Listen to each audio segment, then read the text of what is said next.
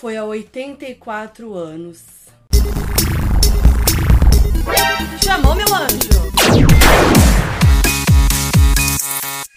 Internet! Sabe aqueles papo de mil filmes que você tem que assistir antes de morrer? Pois muito que bem, eu coloco Titanic na lista dos cinco filmes para assistir antes de morrer, sim, porque eu amo. Bom, a história você provavelmente já sabe, né? Que adapta o trágico acidente do RMS Titanic que aconteceu em 1912, saindo da Inglaterra com destino aos Estados Unidos. O navio foi projetado para ser o mais luxuoso e seguro, mas já na sua primeira viagem, um iceberg no caminho fez com que o navio naufragasse e no total ocorreram cerca de 1.500 mortes. E aí, no dia 19 de dezembro de 97, estreou nos cinemas americanos o filme que adaptou a tragédia ao contar a história de romance entre Jack e Rose, interpretados por Kate Winslet e Leonardo DiCaprio. O filme foi dirigido por James Cameron e quebrou uma série de recordes de bilheteria e virou um marco na cultura pop, com cenas e falas que ainda estão presentes mais de duas décadas depois do lançamento. Aliás, Titanic foi relançado algumas vezes no cinema, inclusive agorinha, em fevereiro de 2023, comemorando 25 anos daquela estreia que marcou o cinema para sempre. E óbvio que eu não me aguentei e trouxe um foquinho FBI nostalgia com 20 fatos sobre Titanic. E olha,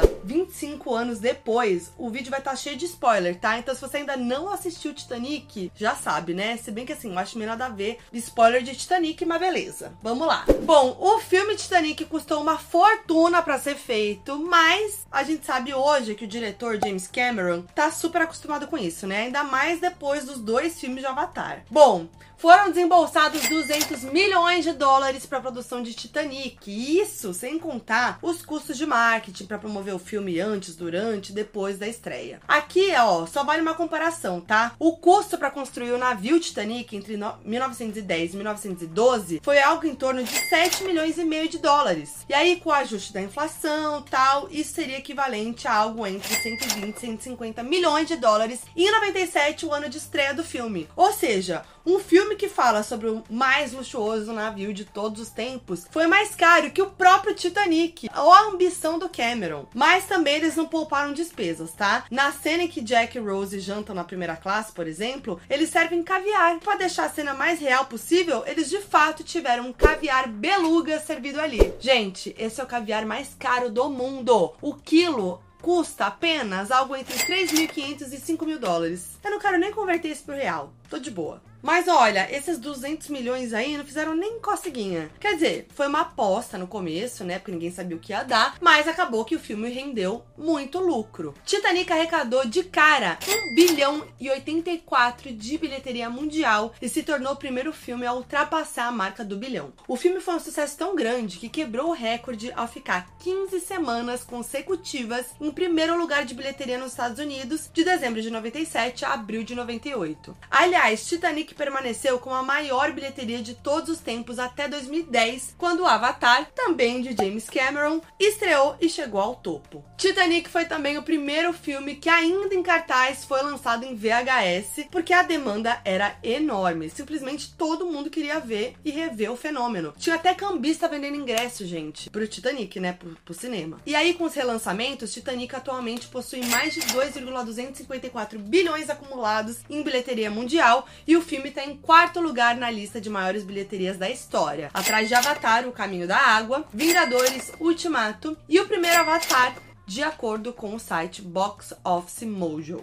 Agora, vocês conseguem imaginar outros atores vivendo Rose e Jack? Kate Winslet e Leonardo DiCaprio foram perfeitos e assim, parece que nasceram pros papéis, né? Mas Hollywood é cheio de surpresas, né, amores? E quase que tudo foi bem diferente. Sabe quem o estúdio queria como Jack? Matthew McConaughey. E a Kate Winslet lembrou no programa do Stephen Colbert que fez audição com Matthew e que foi fantástico, mas que teria sido completamente diferente com ele, obviamente. Outros nomes considerados para o Jack foram Tom Cruise, Brad Pitt e Jeremy Sistow, que até chegou a fazer audição com a Kate Winslet. O Jeremy, inclusive, disse pro Hollywood Reporter que ficou de coração partido quando o papel não ficou com ele, obviamente, né? Porque o filme foi o filme que lançou Leonardo DiCaprio de vez pro estrelato, né? Eu também ficaria meio assim, meio chat. Já o papel de Kate foi disputadíssimo por grandes nomes como Nicole Kidman, Judy Foster, Cameron Diaz, Sharon Stone, Gwyneth Paltrow e até um ícone da música. Simplesmente Madonna poderia ter protagonizado Titanic. Sim. E em um vídeo de bastidores de Titanic, o diretor James Cameron conta como a Kate insistiu que queria muito o papel e estava muito confiante. Depois de ler o roteiro, ela estava assim decidida do que queria. Ela ligou pro James Cameron e disse como ela precisava fazer aquilo e que se não fosse escolhida, ele seria muito cuzão. Kate chegou a mandar uma rosa pro James, numa referência ali ao nome da personagem, com um bilhetinho escrito: Eu sou a sua Rose. Gente, a gata foi atrás, ambiciosa. Em recente coletiva de imprensa, o James Cameron lembrou que escolheu primeiro Kate pro papel e que ela ficou toda entusiasmada ali, né, depois de fazer a leitura com o Leonardo DiCaprio, dizendo que ele era o cara pro papel. Então eu acho que ela deu um empurrãozinho extra ali pro Léo de pegar o papel, né? E além dos protagonistas, lembra da amiga do Jack? Ninguém mais, ninguém menos do que Lindsay Lohan, aos 11 anos de idade, fez audição pro papel e quase conseguiu, até que James Cameron decidiu que os cabelos ruivos de Lindsay eram muito parecidos com os de Kate. E aí optou optou por uma atriz morena, Alexandra Owens. E por último, Titanic quase teve um nome de peso no elenco: Robert De Niro, que interpretaria o Capitão Smith, mas ele teve que recusar a oportunidade porque na época estava com uma infecção gastrointestinal. E aí no fim, Bernard Hill assumiu o papel. Gente, Kate Winslet queria tanto papel e conseguiu, mas passou por uns perrengues durante as filmagens e não foi muito chique não, tá? Ela teve hipotermia depois da gravação de uma das cenas e vocês já sabem qual que eu tô falando, né? Depois que o navio afunda, Jack e Rose lutam lutam pela vida naquela água geladíssima e não teve jeito para Kate. Ela ficou com hipotermia. Mas em entrevista ao Stephen Colbert, Kate contou que não chegou a ser tão sério, mas que de fato a água estava muito gelada a ponto de causar hipotermia nela. Agora, por que tinha que ser tão gelado? Muito que bem, segundo Kate, era simplesmente muita água, uma quantidade que não dava para esquentar. Aliás, vale dizer que Kate foi uma das poucas atrizes do elenco que não aceitou uma roupa de mergulho para essas cenas da água. E aí isso provavelmente né, ajudou a ocasionar ali a hipotermia. E nos bastidores dessa cena dá pra ver que até o James Cameron se jogou na água para dirigir a cena de perto. Então, assim, Todo mundo ali, ó, arriscando. E deve ser meio normal os atores levarem os cachorrinhos pro set, uns pets, né, pras filmagens. Mas Leod inovou e durante o tempo livre no set ficava dando um rolezinho com o seu lagarto. E o nome do animalzinho de estimação, gente, era simplesmente Blizzard. Lembrando que em inglês lagarto se diz lizard. Eu amei. Só que esse rolezinho aí com Blizzard quase teve um final trágico. Que teve um dia que o lagarto foi atropelado por um caminhão. Sim, por sorte, o bichinho passou por um período de cuidados e se recuperou bem. Será que o Léo ainda tem lagartos? Fiquei nessa dúvida. E aí, digamos que o primeiro encontro ali entre Kate Winslet e Léo DiCaprio precisou de um momento ali para quebrar o gelo, como se fosse um primeiro date entre os personagens. Porque apenas a primeira interação entre os dois foi simplesmente com Kate nua na frente de Léo. Em entrevista feita em 98 pra People, Kate lembrou que naquele momento ela tava fazendo a sua maquiagem ali, só que tava nua, sem vestir nada. E o Léo tava lá. Aí ele viu ela e ficou tipo, eita meu Deus do céu. E aí ela disse assim: Oh, vamos passar o dia todo desse jeito, então é melhor a gente superar de vez. E aquilo quebrou mesmo o gelo. Aliás, em entrevista pro Stephen Colbert, a Kate disse que os filhos dela viram metade de Titanic e que durante a cena do Pinte-me como uma de suas garotas francesas, ela tampou os olhos das crianças. Inclusive, a Kate acha essas cenas de nudez bem desconfortáveis de assistir. E ao Yahoo, ela disse que até hoje fãs levam fotos dela nua nas cenas do filme pra ela autografar e ela se recusa. E num perfil feito pela Rolling Stone, a Kate revelou que ela e Léo se reuniam debaixo do edredom, tipo BBB assim, mas não para fazer o que vocês estão pensando, tá? E sim para conversar. Mas era uma conversa bem íntima. Eles disseram que conversavam coisas bem pessoais e pediam conselhos um pro outro ali. Basicamente, eles contavam o que gostavam ou não gostavam na cama. Kate disse que várias dicas sexuais que Léo deu funcionaram e vice-versa. Gente, imagina que loucura os bastidores desse filme. Eles ficaram íntimos mesmo, né? Como eu comentei, Léo e Kate ficaram próximos no set, mas em entrevista a Rolling Stone, Kate contou mais sobre essa amizade. Ela disse que tinha medo de como seria a relação deles. Inclusive, ela teve medo de ter um crush nele, porque ele era muito lindo, segundo ela. Mas os dois se deram bem logo de cara e viraram amigos. Gente, vamos falar, os dois muito lindos. Segundo ela, eles eram bem zoeiros no set, ficavam fazendo cócegas um no outro, ela pegava na bunda dele, aquela palhaçada, brincadeiras bobas e gostosas. Era como se eles fossem amigos de faculdade, segundo a Kate. Léo também comentou essa proximidade deles em entrevistas, inclusive eles até fizeram outro filme juntos, né? Foi apenas um sonho em 2008. E até hoje eles são amigos. Numa entrevista recente, Kate relembrou a emoção de reencontrar Léo depois de anos sem se ver por conta da Covid. Ela disse que ele é um amigo muito próximo e que os dois vão estar para sempre ligados, muito fofos. E para além da bilheteria e do fenômeno que Titanic instaurou na cultura pop, o filme de James Cameron trouxe um fato inédito para o Oscar. Acontece que tanto Kate Winslet quanto Gloria Stewart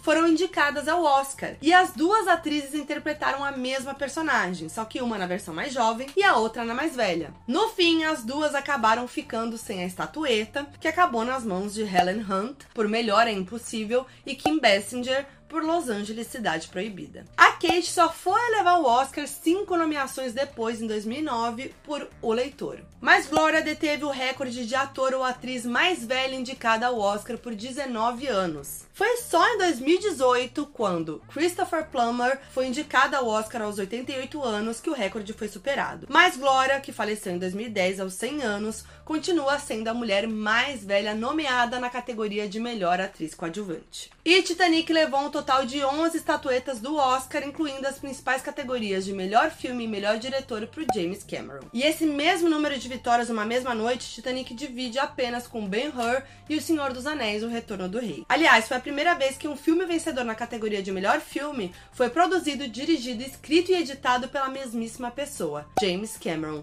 Gente, esse homem trabalha, hein? 25 anos depois, e a pergunta que não quer calar é: o Jack tinha mesmo que ter morrido? Não cabiam os dois naquela porta? Muito que bem, James Cameron já admitiu que parte do final dramático depende da trágica morte de Jack. E isso de fato traz um peso ali pro filme e quebra aquele tradicional final feliz num romance convencional, né? Agora, o que diz a ciência, hein? Rolou uma análise com especialistas em hipotermia, onde foram feitos testes para ver se Jack e Rose poderiam ter sobrevivido juntos. No especial da National Geographic feito esse ano para comemorar os 25 anos do filme, dublês recriaram a cena de diversas formas para ver se rolaria dos dois sobreviverem. E aí, numa das tentativas, os dois conseguiram subir na porta, mas teriam que ficar com os pés na água, o que os fariam morrer de hipotermia. Num outro cenário, por exemplo, eles dividiriam o espaço e Rose daria seu colete salva-vidas para o Jack estabilizar sua temperatura corporal. Nessa situação, o Jack conseguiria suportar o frio por algumas horas até a chegada do resgate. E James Cameron, que participou desse especial, inclusive a primeira vez que ele realmente participou de um estudo sobre o tema, abriu mão de bater o martelo e admitiu parcialmente que Jack poderia ter sobrevivido, mas ressaltando ali que são muitas as variáveis. Afinal, a lógica de Jack era não colocar Rose em perigo, o que é a cara do personagem fazer isso, né? E vocês, gente, vocês queriam que o Jack tivesse sobrevivido? Olha, nada contra o Jack, longe de mim querer morte de personagem, mas assim, realmente é muito mais emocionante, né? Agora eu vou contar uma curiosidade pessoal aqui da minha vida. O primeiro spoiler que eu lembro de ter recebido na vida foi de Titanic, que também foi o primeiro filme que eu me lembro de ter assistido no cinema na vida. Eu era apenas uma pequena foca em 97, lembro que foi no cinema com os meus pais, e a gente tava na fila, que ainda tinha isso, né? A gente ficava na fila para entrar no cinema, e enquanto saía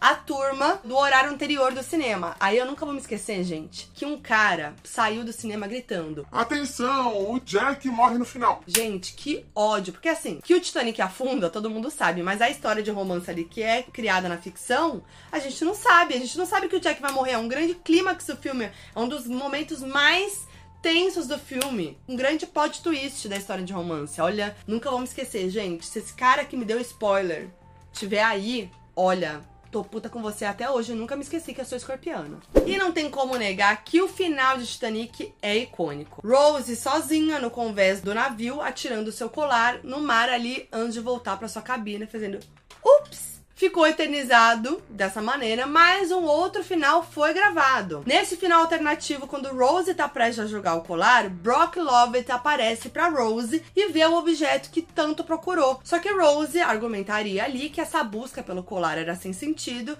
e diria: Only life is priceless and making each day count poético. O filme terminaria com Brock aliviado, leve e convidando Lizzie, neta de Rose, para dançar. Ai, gente, prefiro muito mais o final que ficou, né? Vocês não acham? E se você achou que era o próprio DiCaprio mostrando seus talentos artísticos ao desenhar Rose, você tá muito enganado. Essa é uma das cenas mais icônicas, lembradas, referenciadas e parodiadas de Titanic, um verdadeiro clássico dentro do clássico, né? Só que Leod era péssimo para desenhar. Quem fez aquelas linhas foi, na verdade, olha só, o próprio diretor James Cameron. Sim! Ou seja, quando a gente vê o close ali nas mãos do Jack, a gente tá vendo as mãozinhas de James. E como o diretor é canhoto, a equipe precisou dar um tapa ali na pós-produção e inverter a tomada para evitar furos de roteiro. Gente, eu fico de cara. O James Cameron é multitalentos mesmo fez tudo mesmo nesse filme. O cara trabalha demais. E um desses desenhos de Jack, ou melhor, do James Cameron, né, foi leiloado em 2011 pelo valor de 16 mil dólares. Você teria uma Rose desenhada por Cameron na sua casa? Eu teria, gente. Falando nisso, o diretor James Cameron fez umas pontinhas especiais no filme Titanic, óbvio,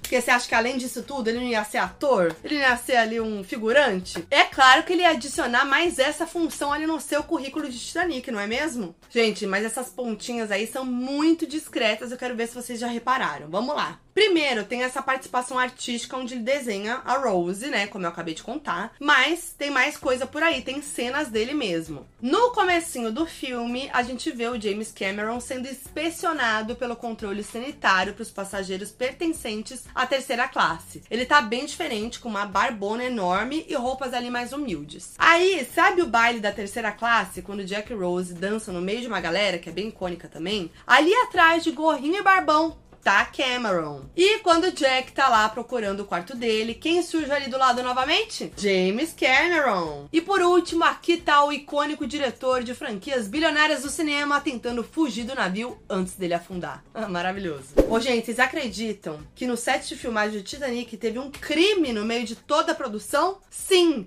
Em 9 de agosto de 96 aconteceu um negocinho assim bem chato que levou 50 pessoas da equipe de produção, incluindo alguns atores e o próprio James Cameron pro hospital. Muito que bem. Alguém foi lá e misturou a sopa de lagosta servida para geral com fenciclidina, também conhecida como pó de anjo. É uma droga que foi desenvolvida como anestésico cirúrgico e que tem como efeitos colaterais alucinações, agitação e que pode levar à morte. 25 anos depois e ninguém sabe quem foi que batizou toda aquela sopa. Olha o perigo, não sabe se foi proposital, se foi sem querer.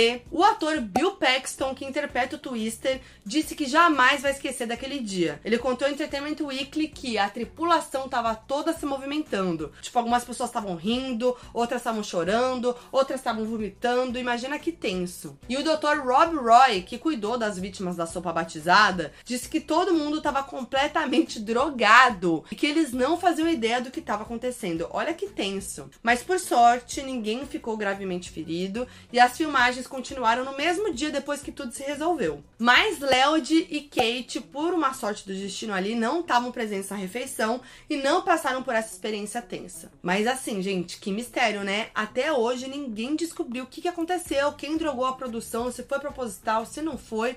Muito louco essa história. E quando você pensa em Titanic, o que vem à sua cabeça? Várias cenas, óbvio, mas também ela. A icônica música My Heart Will Go On, de Celine Dion.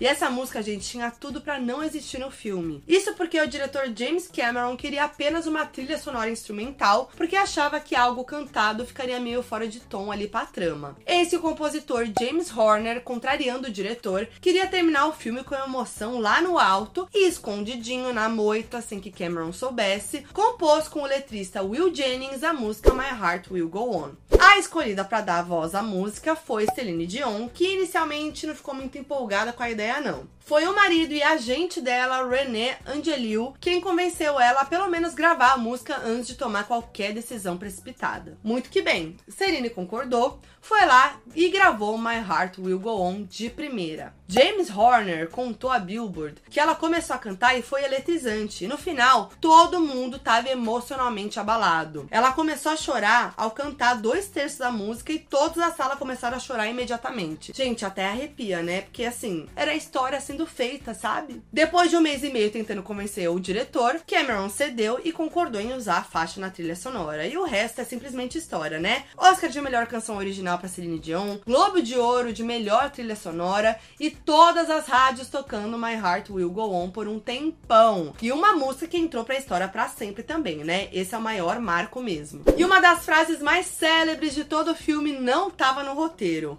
I'm the king of the world! Surgiu ali essa frase, na hora em que o trecho foi filmado. Na cena, Jack e o amigo Fabrício estão na ponta do convés do navio, observando os golfinhos, e a empolgação tomou conta do Jack, que gritou como se não houvesse amanhã. Bom, James Cameron revelou à BBC que a equipe estava ficando sem ideias, que nada funcionava, e aí ele chegou e disse: Ó, oh, é só dizer eu sou o rei do mundo e abrir os braços, sentir o momento e só amar e celebrar aquilo tudo, beleza? Aí o Léo DiCaprio ficou assim: amado. Pelo visto, o Léo DiCaprio achou aquilo meio bobo, mas Cameron convenceu a fazer e a frase apenas entrou para a lista de 100 maiores frases do cinema, segundo o Instituto American Film. Vale lembrar que ao receber o Oscar de melhor direção por Titanic, James Cameron também exclamou eu sou o rei do mundo, icônico. Outra fala improvisada é quando Jack tá nos preparativos para desenhar Rose. Ele diz algo como: fica na cama, no sofá. A frase escrita originalmente foi deite no sofá, mas Léo acabou errando ali sem querer e James Cameron gostou e manteve assim. E sabe a cena onde Jack ensina Rose a cuspir como um homem? Foi mais uma improvisada. Isso aconteceu depois que o próprio Cameron encorajou o elenco a trazer toques pessoais. E falando em cuspe, originalmente, quando o navio tá afundando e Rose foge do noivo, ela deveria esperar ele com um grampo de cabelo. Só que Kate Winslet tomou a liberdade de cuspir na cara do ator. Sim. E aí Kate decidiu ficar quietinha, sem nem contar pro ator que faria aquela pequena mudança ali. Ou seja, o choque na cara do ator é totalmente real. E mais pro finalzinho, quando Jack e Rose estão afundando com o navio e se agarram ali ao parapeito traseiro, Rose lembra ao Jack que foi ali que eles se conheceram. Jack! This is where we first met. Ó, essa vai pra conta da Kate, que inventou na hora da filmagem. Maravilhosa. Agora sim, o cientista Neil deGrasse Tyson catou um furo no roteiro, tá? Ele só foi assistir a Titanic anos depois do lançamento e ficou incomodado com um detalhe que ninguém tinha comentado até então. James Cameron conta que recebeu um e-mail bem sarcástico de Neil que explicava que na cena em que Rose tá deitada num pedaço de madeira e olhando pro céu, aquele campo estelar que Rose observava não é o que ela teria visto na vida real se tivesse naquele exato lugar e momento em 1912. Olha que loucura. E aí, perfeccionista como só ele, né? Cameron admitiu o erro e foi atrás para arrumar esse detalhe. Ele pediu pelas estrelas corretas e de fato colocou no filme quando o Titanic foi relançado em 3D em 2012. Muito perfeccionista, gente. E bom, James Cameron é um devoto do meio ambiente e da vida marinha e, como eu acabei de pontuar, um perfeccionista, né? Ele mergulha mesmo nos seus projetos, literalmente. Com Titanic, obviamente que não poderia ser diferente, né? Cameron fez 12 mergulhos no Titanic afundado de verdade. Experiência que ele chamou de emocionalmente avassaladora, porque os destroços ainda estão lá, né? Já na primeira ida, Cameron filmou cenas que entraram no filme. No fim, ele passou mais tempo ao lado do Titanic do que os próprios passageiros que testemunharam a tragédia, olha isso. E numa das primeiras cenas, Brock Lovett e sua equipe descem mais de 4 mil metros para ver o Titanic de perto. Essas cenas que a gente vê, de fato, são restos reais do navio filmados por Cameron. E para filmar cenas do Titanic real, o irmão de James, Mike Cameron, junto com a Panavision, desenvolveu um sistema de câmera capaz de suportar 400 atmosferas e toda a pressão de tamanha profundidade. E a madeira onde Rose se agarra para boiar enquanto Jack afunda na água extremamente gelada é de fato uma peça original do navio. Vocês sabiam? Essa peça está no Museu Marítimo do Atlântico, que fica no Canadá. Aliás, vários itens presentes no Titanic original foram vendidos em leilões milionários. Em 2018, uma coleção valendo cerca de 70 milhões de reais reunia 5.500 peças adquiridas de sobreviventes do navio. Agora, imagina quantos detalhes e riscos tinham as filmagens de um filme como Titanic? Olha só isso. Na cena que a gente vê aproximadamente em 2 horas e 35 minutos de filme, quando a água entra com tudo em uma das salas, aquilo foi uma situação de assim, gente, precisamos que dê certo de primeira, porque a gente só tem uma chance de filmar o momento. Tranquilo, né? Isso porque todo o cenário e os móveis ali presentes acabaram destruídos com a água. Então, quando toda aquela escadaria foi construída, a equipe inteira já sabia que o propósito era que ela fosse destruída. E para que a cena tivesse um peso dramático maior ainda, foram despejados 90 mil galões de água, com um total de 340 mil litros de água. Ai, e como esquecer aquela cena onde a gente vê um casal de velhinhos deitado na cama enquanto a água cobre eles? Gente, é muito emocionante. E eles representam um casal real, Ida e Isidore Strauss, que morreram no acidente. Eles, inclusive, foram os fundadores da Macy's, popular rede de departamentos dos Estados Unidos. Os dois foram casados por 40 anos e, segundo testemunhas, eles até podiam entrar num bote salva-vidas por conta da idade, mas Isidore teria se recusado a entrar antes das mulheres e das crianças. Aí a esposa dele, a Ida, teria decidido ficar ao lado do marido. Os dois foram vistos pela última vez sentados juntos e de mãos dadas até a morte. Ai, gente, é muita emoção. E, gente, todas as cenas de Titanic ambientadas em 1912, que é basicamente o filme inteiro, tirando ali algumas cenas nos dias atuais, créditos finais, iniciais, possuem um total de 2 horas e 14 minutos de duração. E esse é o exato tempo que o navio Titanic levou para afundar. Já a colisão com o iceberg durou 37 segundos na vida real, o exato tempo que levou também na cena do filme de James Cameron. Muito perfeccionista, tô falando? E falando em realismo e fidelidade, algumas frases dos sobreviventes do naufrágio de fato foram incluídas no roteiro. Por exemplo, quando Jack impede Rose de pular do navio e diz que cair na água fria seria o equivalente a ser esfaqueado por mil facas por todo o corpo, essa frase foi mesmo dita pelo marinheiro Charles Herbert Lightoller, que sobreviveu. A frase exata dita por ele foi: Tocar na água era como mil facas sendo enfiadas no corpo de alguém e por alguns momentos perdi completamente o controle de mim mesmo. Uma das cenas do filme onde a gente vê uma criança brincando com um peão enquanto Jack espia a primeira classe foi recriada fielmente a partir de uma foto que foi tirada em 11 de abril de 1912. Era Robert Douglas Speden, que tinha 6 anos. Ele e o pai foram alguns dos sobreviventes do naufrágio do navio. Outro personagem inspirado em alguém da vida real é o chefe que a gente bebendo durante o afundamento do Titanic. Ele era Charles John Jogging e ficou conhecido por sobreviver na água gelada por duas horas. Mais tarde, ele explicou que não sentiu muito os efeitos da água geladíssima, provavelmente por ter consumido álcool. E teve tributo de James Cameron aos Lulu da Pomerânia. A Rose mais velha segura um cachorrinho dessa raça como uma homenagem aos dois cãezinhos, ambos Lulu da Pomerânia, que sobreviveram ao naufrágio. Gente, é muito legal saber de todas essas curiosidades, né? Vocês já sabiam? Isso tudo deixa o filme ainda mais rico, né? A gente vê como Titanic foi realmente uma super produção e um filme cheio de detalhes desse diretor perfeccionista que é o James Cameron. Me conta o que vocês acharam. Queria lembrar que esse conteúdo tá disponível tanto no meu canal de YouTube, como também no meu podcast Foquinha FBI, disponível em todas as plataformas de áudio de maneira gratuita. Então, se você ainda não é inscrito no meu canal de YouTube e ainda não segue meu podcast, corre lá, meu anjo, porque tem muito conteúdo pop toda semana por aqui. E me conta o que vocês acharam desse vídeo. Fazia tempo que eu não fazia um Foquinha FBI Nostalgia. Me conta aí também nos comentários, nas redes sociais também, se vocês querem ver mais FBIs Nostalgia e sobre que filme, que série, que música. Me conta aí. E eu vejo vocês no próximo vídeo. É nóis!